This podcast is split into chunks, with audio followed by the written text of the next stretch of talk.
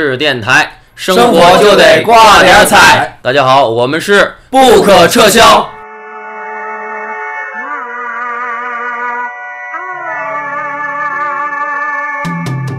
大家好，欢迎收听吃电台，我是程小挑。今天呢，这是一期特别节目，和大家聊一聊我最近呢做的一场梦。说是最近呢，也就是今天的凌晨，也就是二零一八年十月二十九日的凌晨三点多，将近四点的时候，做了一个，嗯，对于我来说是个噩梦吧，但实际，呃，应该是一个嗯比较有意思的这么一个一个奇怪的梦。呃，这个梦是梦到在。冬天的北方的一个城市，也不知道是沈阳还是哪一个北方城市，反正都是雪已经覆盖了大地。我和三个朋友在一个类似于研究院之类的一个地方工作。嗯，我感觉梦里的身份呢，反正我也没照镜子，不知道我。是不是也长得和现实一样？我的这三个同事呢，说是同事，应该也是同学。我感觉我在梦里呢，应该是一个研究所的一个工作人员，然后也同时在念着类似于研究生之类的。因为我们的领导就是我们的导师。有一天晚上，我们的领导就是我们导师派我们四个去研究所寻找一个资料，但是寻找什么我也不记得了，反正我也没找到。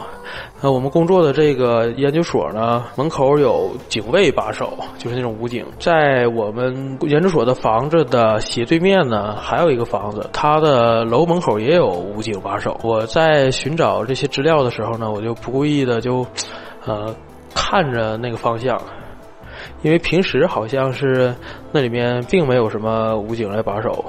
武警只是在咱们研究所的院子的大门把守。当天我就看那个房子的门口有武警在把守。过一会儿呢，我们的导师，呃，慌慌张张从那个房子里面出来了，把我们叫到一起，小声的说：“现在你们就离开，赶快跑！”给我们四个人一一人一个纸条，说什么也别问，就赶紧离开。咱们当时都很懵。说：“那么我们去哪儿啊？然后去郊区啊？去哪儿怎么地的？”他说：“这已经非常危险了，先去成都躲一躲吧。”但我也不知道为什么梦里说的是成都，不是重庆或者是浙江、广州，为什么不是那些地方，而是去成都？然后老师就和其他工作人员开着车就离开了这个院子，留下了我们几个一脸懵逼。我们也合计，那赶紧走吧，肯定是出什么事儿了。但是这个时候呢，看见斜对面那个楼里面散发着绿色的气体和光在往外。蔓延，我们感觉肯定出事儿了，然后我们就开车往外跑。之后呢，想尽办法去告诉我的家人和朋友，说这边出事儿了，得赶紧跑。但是跟谁说呢，谁都不信。然后我就连拉带扯的。呃，带着我的老婆去往了机场，坐上了去往成都的飞机。当时咱们这个导师给我们这纸条的时候，我还特意的说我们在离开的路上再看这个纸条。然后这时候我在飞机上看这纸条了，上面写的说是不要引起恐慌，后面是一些做一个简易的防毒面具的这么一个教程。然后我看的也是一脸懵逼，直到现在我都不太相信这件事情这是真的是假。就在飞机刚刚离开这个城。城市的时候，身后出现了一朵蘑菇云，是一个核弹爆炸了，感觉特别的惋惜。我想，怎么才能让大家当时相信我说的话，而跟着我一起离开这儿？当时感觉还挺伤感的。后来我在飞机上睡着了，又醒来的时候，发现我和这三个同事还没离开这个院子，就是说这时光又倒退到了我们离开这院子之前。我们刚要离开院子的时候，武警不让任何人离开院子了。这时候我们就在想，怎么能冲出这个院子，然后通知家人，嗯，并且带着家人朋友一起离开这里。这时候我们就只能硬着头皮开着车冲出这个哨卡。就在我们冲出哨卡的这一刻。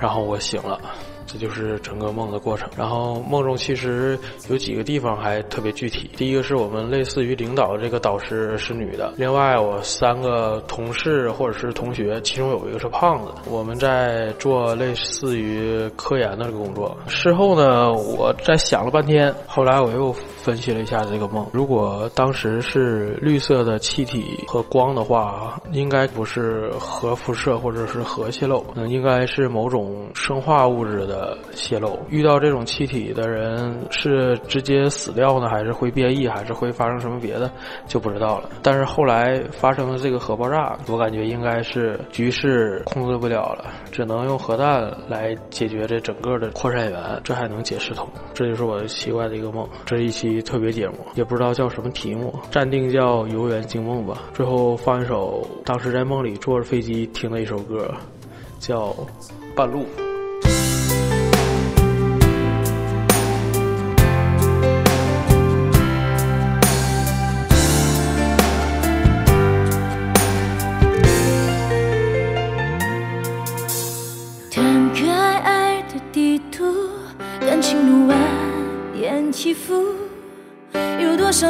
少山总有说服，绕已无路。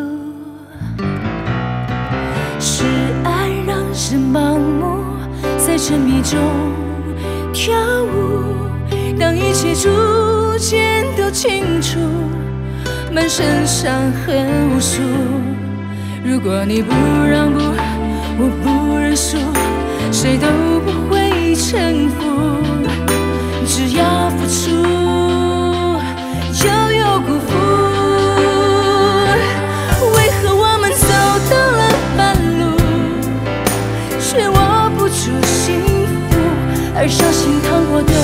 的每一步，都走得好辛苦。可是我们走到了半路，感情却守不住，紧抱着你的爱，粉身碎骨，我也不愿退出。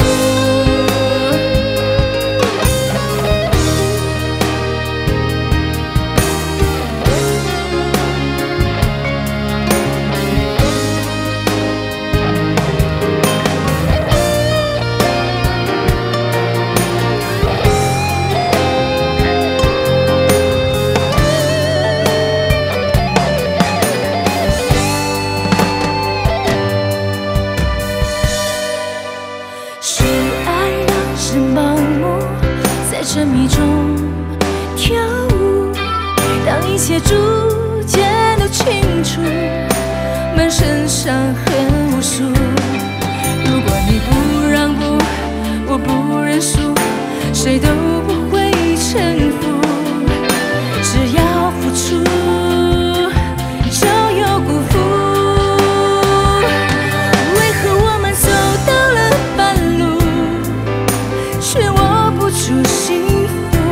而伤心趟过的那每一步，都走得好辛苦。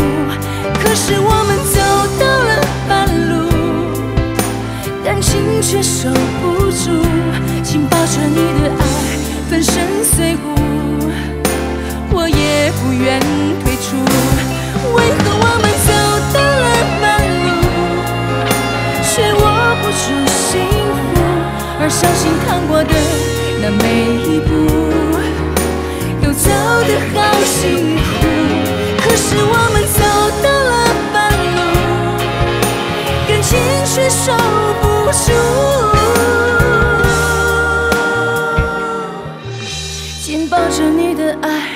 身碎骨，我也不愿退出。